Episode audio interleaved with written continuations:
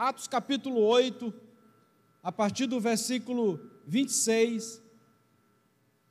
Um anjo do Senhor disse a Filipe: Vá para o sul, para a estrada deserta que desce de Jerusalém a Gaza. Ele se levantou e partiu. No caminho encontrou um eunuco etíope, um oficial importante, encarregado de todos os tesouros de Candace, rainha dos etíopes.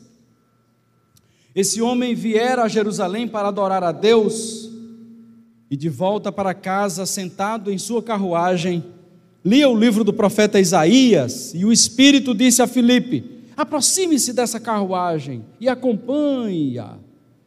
Então Filipe correu para a carruagem, ouviu o homem lendo o profeta Isaías e lhe perguntou: O senhor entende o que está lendo? Ele respondeu: Como posso entender se alguém não me explicar?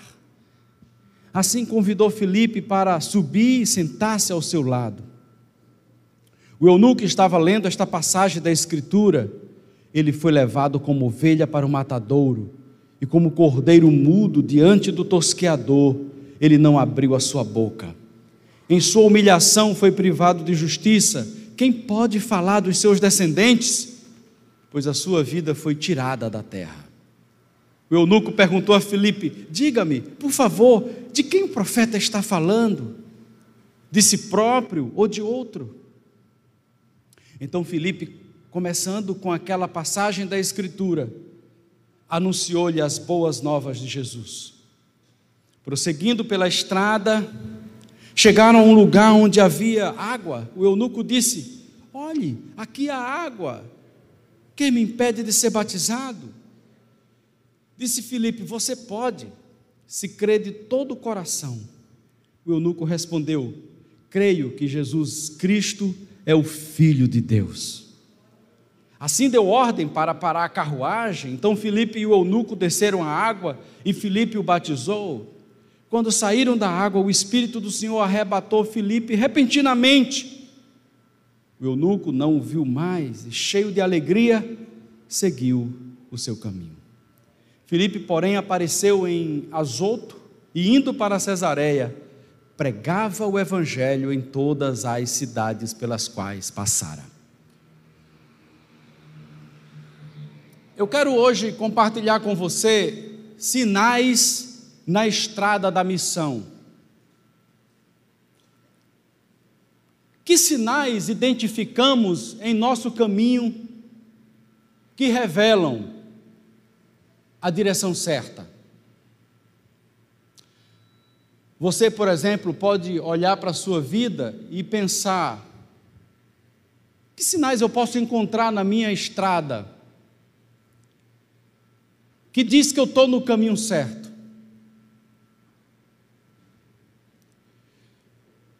Nós estamos vivendo um tempo onde muitas pessoas têm perdido a sua relevância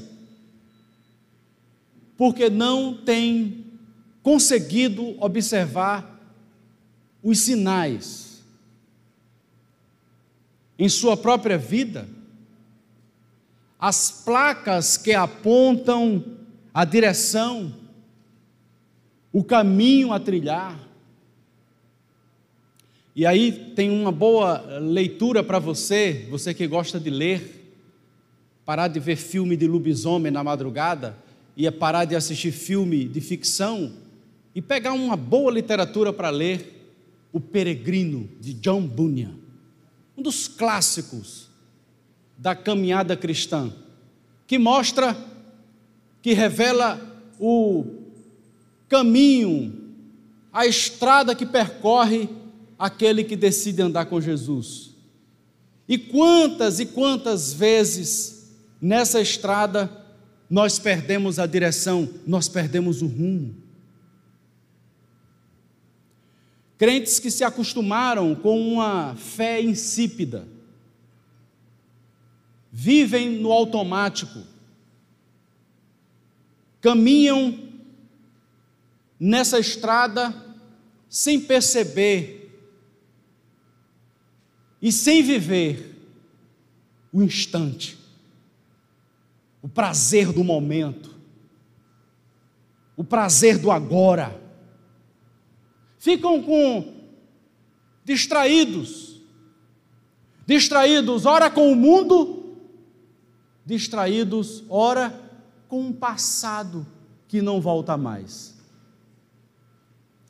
Crentes que são desapaixonados pelos perdidos, por aqueles que estão ao seu redor. Crentes que vivem num circuito de resolução de problemas da sua própria existência, se movimentando em um espaço onde buscam sempre resolver seus próprios problemas e se esquecem que nós estamos na estrada da missão. Aleluia! Nós estamos na estrada da missão. Foi isso que o nosso Salvador disse em Atos capítulo 1, versículo 8: Vocês receberão poder ao descer sobre vocês o Espírito Santo, e vocês serão minhas testemunhas em Jerusalém, Judéia, Samaria e os confins da terra. A gente, quando lê o livro de Atos, a gente fica assim, eu particularmente, toda vez que me, que, que me, que me, me volto para Atos dos Apóstolos, eu sou confrontado. Porque é um livro de narrativa, é um livro que narra Deus agindo através da sua igreja no poder do seu espírito. Você pode dividir Atos de duas maneiras. Uma, Atos de 1 a 12, a ênfase no ministério apostólico de Pedro. Atos de 13 até o 28, a ênfase no ministério apostólico de Paulo. Você pode ler Atos, Atos 1 até o capítulo 8, a igreja em Jerusalém. Do capítulo, capítulo 7, do capítulo 8 em diante, a igreja por Samaria, Judéia, Judéia, Samaria e até os confins da terra. Atos do capítulo 13 em diante é uma narrativa que fala de igrejas que são é, plantadas, que nascem a partir do mover do Espírito Santo de uma igreja que nasce em Antioquia, a chamada Igreja de Antioquia. Mas nesse texto, especificamente. O cenário é muito interessante porque envolve Filipe e o eunuco. Mas um fenômeno esse texto. Um cenário completamente atípico para a comunicação do Evangelho. Ninguém marcou nada, ninguém planejou nada. Ninguém reuniu para fazer um, alguma coisa assim que a gente vai executar. Eu não estou dizendo que isso está errado. Eu estou dizendo que é um movimento gerado pelo próprio Espírito do Senhor. Primeiro, que o Espírito quebra logo protocolos. O diácono foi eleito para cuidar da necessidade das viúvas, e o diácono se esparrama na pregação do Evangelho. Atos capítulo 6 fala que Filipe foi eleito, era um dos diáconos da igreja, para cuidar de necessidades da comunidade. Mas Atos capítulo é, 8 fala que ele está em outro movimento, ele está em outra atmosfera. E o ambiente, o ambiente é o deserto, é uma estrada. O público é um estrangeiro, um, um, Number one, um estrangeiro como receptor e um discípulo incendiado, cheio do Espírito Santo.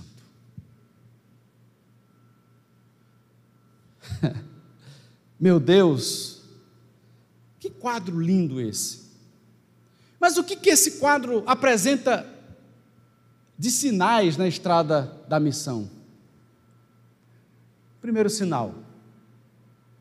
Quando a gente olha para o versículo 25, 26, diz assim: Um anjo do Senhor disse a Filipe: Vá para o sul, para a estrada deserta, que desce de Jerusalém a Gaza. Diz o verso 27, ele se levantou e partiu. Ele partiu imediatamente. Primeira placa, meu irmão. Primeiro sinal na estrada da missão. E que esse texto mostra. Na estrada da missão, nós precisamos ter disposição. Disposição para cumprir o propósito do Senhor. Com ousadia com intrepidez, com autoridade, com graça. Ter disposição para seguir na direção que Deus está apontando. E quando a gente olha para o Novo Testamento, ou melhor, quando a gente olha para toda a Escritura, desde o Antigo Testamento ao Novo Testamento, ou de Gênesis a Apocalipse, o movimento que é realizado nesse, em toda a Bíblia é Deus se movimentando para redimir o seu povo, ou para redimir um povo para si. O quadro de salvação e de juízo ele começa desde a queda no Éden. E desde a queda no Éden, Deus vai revelando o seu propósito. E o seu propósito primeiro é redimir, é resgatar, é restaurar um povo para a glória do nome do Deus Todo-Poderoso. Leia Gênesis, leia Êxodo, leia Levítico, Número, todo o sistema cultico do Antigo Testamento, tudo que a Bíblia fala, a conquista da terra prometida, tudo tem a ver com redenção. Tudo tem a ver com um Deus redentor. Tudo tem a ver com o propósito de Deus de alcançar corações. E Deus chama Israel, constitui um povo, pela promessa que faz a Abraão: em ti serão benditas todas as famílias da terra. Israel é chamado para ser esse povo referência de manifestação desse propósito de Deus ao mundo, às nações. E o fracasso de Israel mostra Deus sendo fiel ao seu propósito e apontando para aquele que seria o Israel perfeito, o seu ungido, Jesus Cristo. Eu sou a videira verdadeira. Eu sou a porta. Eu sou a ressurreição e a vida. Eu sou o primeiro e o último. Eu sou. E quando ele vem, o eu sou, ele inaugura um novo tempo, uma nova história. E agora a história é Deus unindo de ambos os povos, judeus e gentios, Deus constituindo a sua igreja. E agora Deus, pelo seu Espírito, impulsionando a sua igreja para o cumprimento da sua missão. A igreja não tem missão, nós não temos missão, Deus é quem tem missão, e eu e você somos inseridos na missão de Deus. Eu e você somos imersos na missão de Deus. Eu e você, quando somos redimidos, privilégio. Enviados, responsabilidade. Mas muita gente perdeu a disposição. O cara tem disposição para cantar. Uau! Ah, uh! O cara tem disposição para tocar. O cara tem disposição para vir para o culto. Tem disposição para fazer uma campanha. Vamos fazer uma campanha. Bora! Uh! Campanha! Agora é a minha vitória! Uau!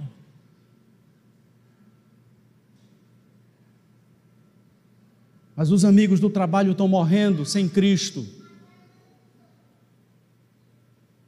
Mas as pessoas da faculdade estão polarizando a vida entre Bolsonaro e Lula.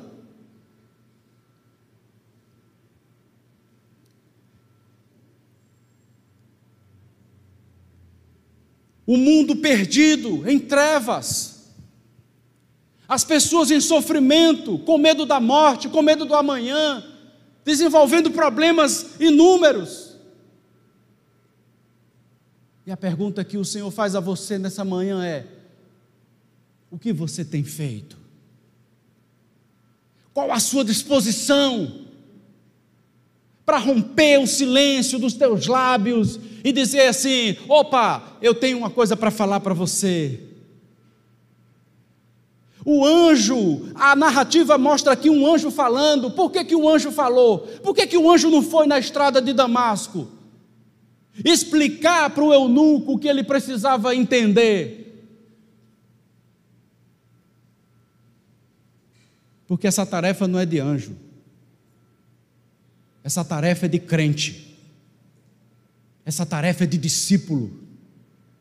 Essa tarefa é de quem era, era, era, era de quem estava sob o domínio do diabo e agora está sob o governo de Deus. Aleluia.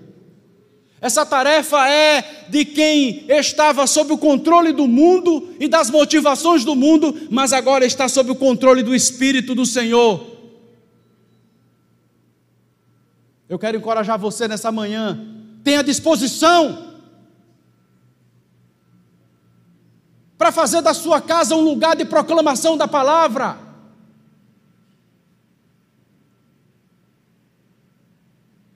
Segunda, segundo sinal que a gente encontra nesse texto e nessa história é que nós precisamos perceber janelas de oportunidades que nos aproximam desse processo de comunicação do Evangelho ao coração das pessoas. Olha o que diz o versículo 30. O versículo 30 diz o seguinte: Então Filipe correu para a carruagem, ouviu o homem lendo, correu. Eu gosto dessa coisa de correr. Uh, vamos correr. Ele correu mesmo, era corrida mesmo. A, a, a, a a, carruagem, esse, esse percurso aqui, essa estrada que descia no sul de Gaza, era uma estrada bem regular. Então a carruagem do eunuco, ela vinha bem mesmo ali, sabe? Não era uma carruagem, não vinha num.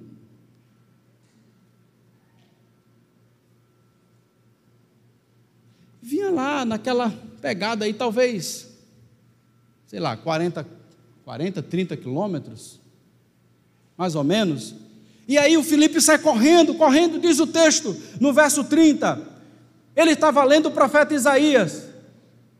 Aí ele se aproxima e diz: Você está lendo? Você está entendendo o que você está lendo?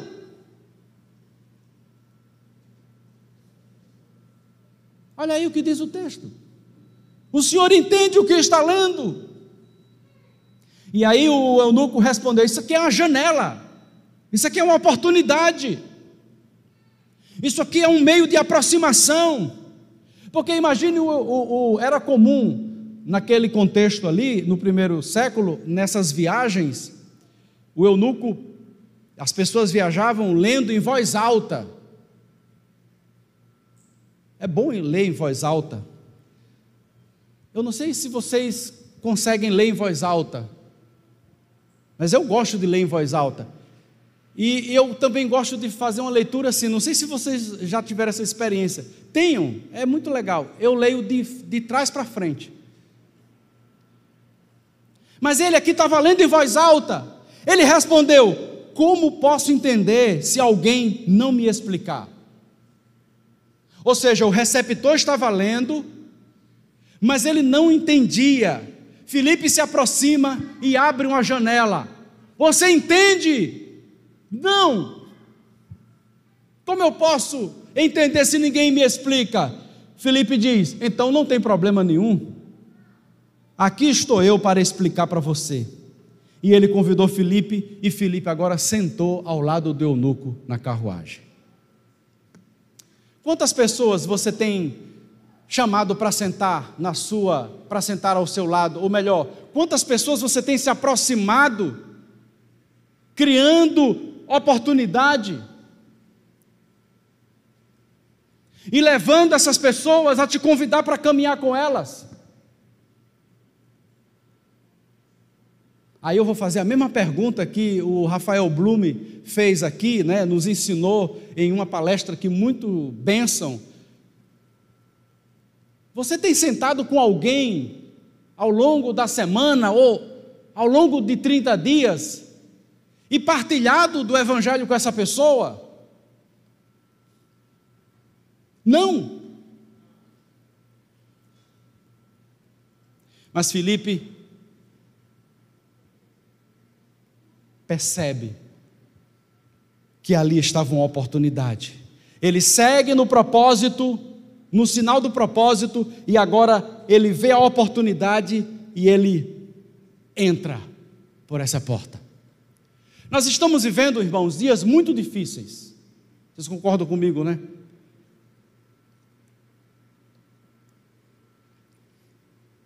Não só por causa do Covid, tá? A gente já vem atravessando um momento difícil já há bastante tempo.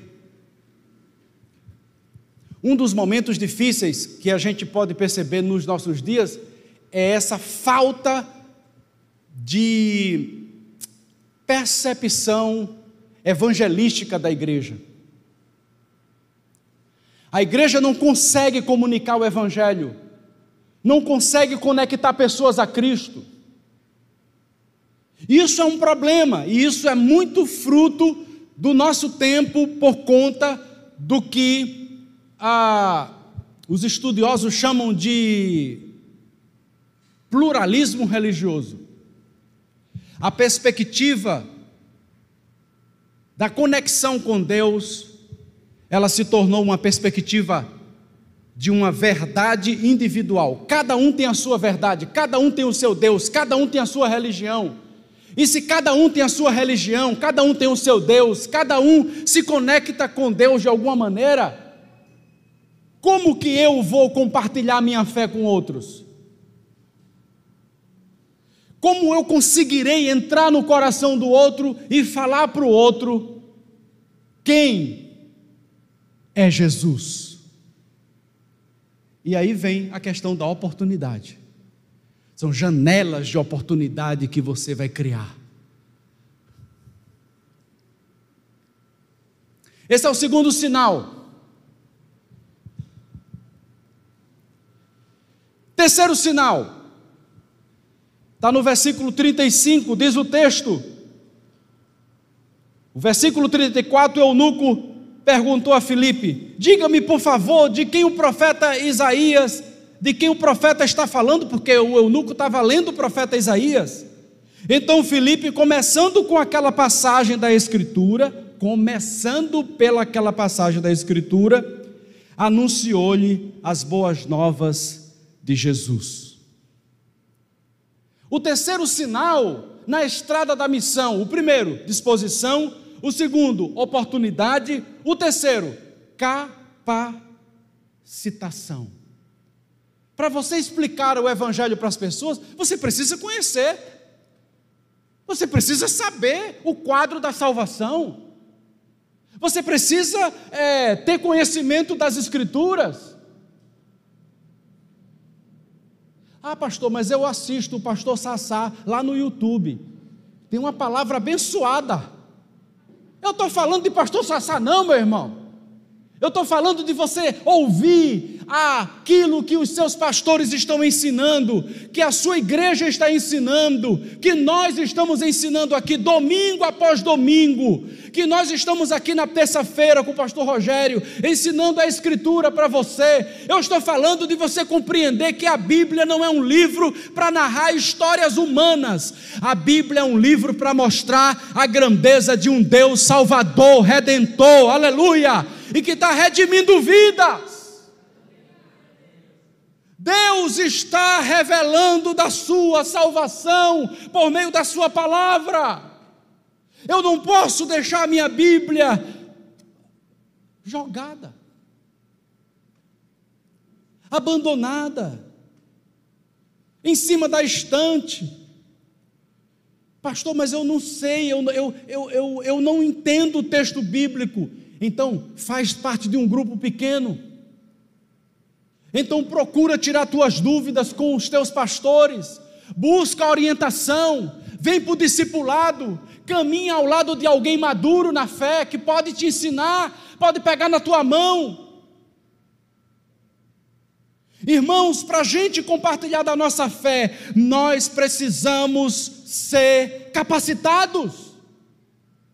Tem treinamento na igreja, tem curso na igreja, tem momentos na igreja, vem para cá. Agora você tem uma ferramenta maravilhosa, você pode assistir a pregação aqui da igreja, as instruções, os estudos, pelo canal do YouTube. Em casa. Mas você precisa dessa capacitação, você precisa entender quem é Jesus. E o que Jesus veio fazer. Jesus veio, Deus, por meio de Jesus, Ele trabalha em nós, Ele trabalha por nós, e Ele trabalha através de nós. Aleluia! Aleluia! Deus trabalhou em nós quando Ele nos arrancou das trevas para a luz. Deus trabalha por nós, nos livrando, nos livrando de todo o mal neste mundo. E Deus trabalha através de nós quando nós nos movemos na estrada da missão. Aleluia. Quando nós somos instrumentos da parte do Senhor. Mas o Felipe foi lá e disse assim: Olha, Eunuco, aqui é o seguinte. Aqui está falando de Jesus e anunciou as boas novas, porque as boas novas, aqui no contexto do Novo Testamento, ele anunciou-lhes as boas novas. As boas novas, qual é? Qual é a boa nova?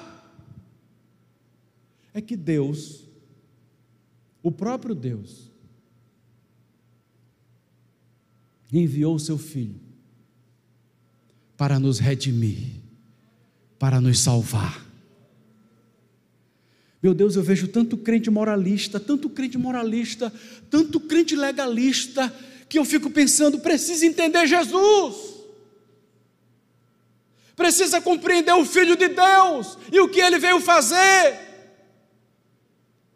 E por último, irmãos, a gente encontra o terceiro sinal, ou o quarto sinal. Primeiro sinal, exposição. Segundo, oportunidade. Terceiro, capacitação bíblica para comunicar o Evangelho. Quarto, servir com leveza, evitando rigidez do processo de Deus. Olha a leveza de Filipe. Filipe é um diácono. Os apóstolos Pedro e João tinham acabado de retornar para Jerusalém, depois de confirmar os convertidos em Samaria. Mas veja que o texto segue, e aí eles prosseguem na estrada, verso 36. Chegaram a um lugar onde havia água. O eunuco disse: Olha aqui a água, que me impede de ser batizado? Disse Filipe: Você pode, se crê de todo o coração. O eunuco respondeu: creio que Jesus é o Filho de Deus, aleluia.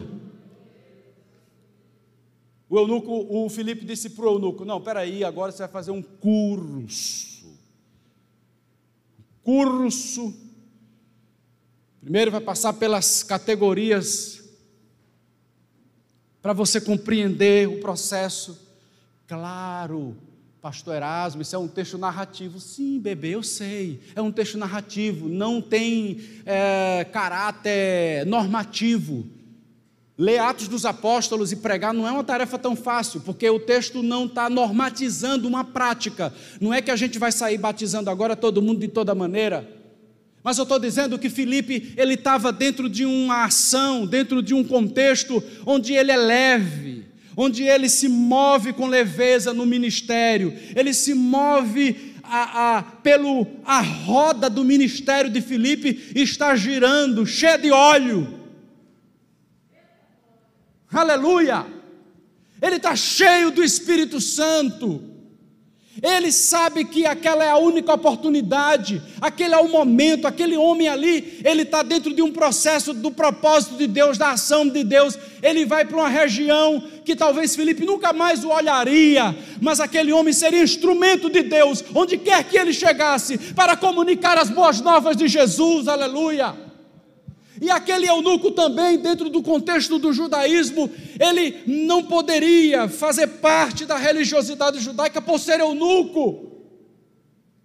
Mas agora, nessa abrangência da obra de Jesus, aí sim, ele sim poderia servir, e ele ali desce, é batizado naquele, naquela poça d'água. E olha o que diz o texto no versículo 39. Quando saíram da água, o Espírito do Senhor arrebatou Felipe repentinamente. Aqui é arrebatamento mesmo, viu gente? Uma média de 30 a 40 km de onde Felipe estava até Azoto. Uau!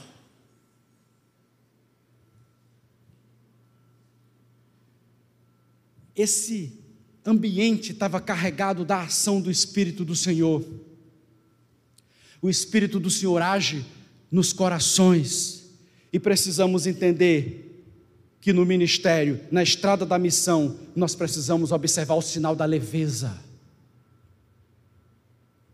Precisamos ser leves, se movimentar com leveza. Rigidez é coisa de legalista. Rigidez é coisa de religioso. Precisamos ter leveza, deixar Deus operar, deixar o Espírito Santo fluir, deixar a glória de Deus se manifestar. Deus tem, nesses dias, chamado o seu povo, e eu quero chamar você nessa manhã. Deus, pelo seu Espírito, nos chama para seguirmos estes sinais. Para seguirmos estes sinais, estas placas cumprirmos a missão de Deus com disposição, cumprirmos a missão de Deus aproveitando as oportunidades, e esse tempo de pandemia é um tempo de oportunidade. Esses dias são dias de oportunidade. Os campos estão brancos para a ceifa, os corações estão abertos para que a palavra seja semeada, e Deus conta com você. Deus conta com a sua vida. Deus conta com você para abrir a porta da sua casa, para se envolver com gente madura na fé, para compartilhar a sua fé, aleluia, de toda maneira. Tem um amigo lá na litorânea que a gente corre junto e assim, eu não tinha muita proximidade com ele. E outro dia a gente correndo, correndo, correndo, e eu perguntei para ele assim: como é que está o teu joelho? Ele está com uma lesão no joelho, e ele disse: Ah, pastor, eu estou tratando, fui no fisioterapeuta, está difícil, porque essa lesão está me impedindo. É, e eu comecei a conversar com ele ali naquele dia, e ele disse assim para mim: Pastor, inclusive eu queria falar com o senhor, porque eu quero que o senhor vá na minha casa para o senhor orar. Eu quero fazer um jantar lá em casa, eu quero que o senhor vá lá para orar por mim, pela minha casa. Eu disse para ele: Yes, correndo. Eu disse Yes! Terminou aquela corrida, eu fui lá no grupo da corrida, lá, tá, tá, tá, procurei o nome dele, mandei uma mensagem para ele. E aí, campeão, como é que você está? Como é que está o joelho? Oportunidade, conexão. Você compra pão aonde? Você compra peixe aonde? Você estuda com quem? Quem é você? Quem é você na estrada da missão? Você não é definido pelo que você faz profissionalmente. Você não é definido pelo que você faz socialmente. Você é definido pela obra de Deus na sua vida, pelo que Jesus fez em você. Aleluia! Você pertence a Deus. Você é a igreja de Deus. Aleluia! Oportunidade. Se capacitando Onde está você nos, nos encontros de ensino da igreja? Onde está você, meu irmão, nos ambientes que a igreja está compartilhando o ensino? E por fim, com leveza, leve. O escritor aos Hebreus diz assim: portanto, também nós visto que estamos rodeados por tão grande nuvem de testemunha, desembaracemos-nos de todo o peso e do pecado que tenazmente nos assedia e corramos com perseverança a carreira que nos está proposta, aleluia, olhando firmemente para o Autor e Consumador da nossa fé, Jesus. Sinais na estrada da missão. Eu quero iniciar essa série falando isso. E como uma flecha, cravando isso no seu coração. Para você sair desse culto aqui. Primeiro de agosto. E você dizer, Deus, eu quero em agosto sentar com alguém que não tem fé em Jesus, que não é cristão, tomar um café com ele e falar da minha fé com ele, falar da minha fé para ele. Yes, quantos querem fazer isso aqui comigo? Aleluia! Quantos querem ser igreja viva aqui, cheia de disposição? Quantos querem ser instrumentos do Espírito Santo aqui nesta manhã?